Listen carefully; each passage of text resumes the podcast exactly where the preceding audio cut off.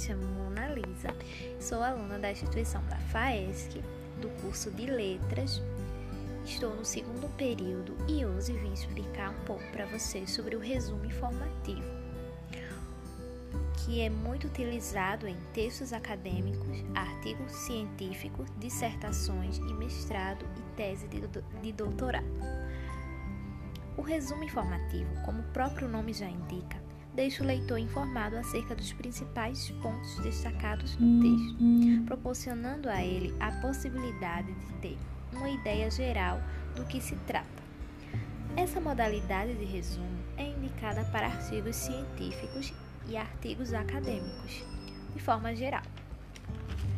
O resumo do texto auxilia muito na aprendizagem para facilitar a memorização, a compreensão e interpretação, e não pode ser muito longo.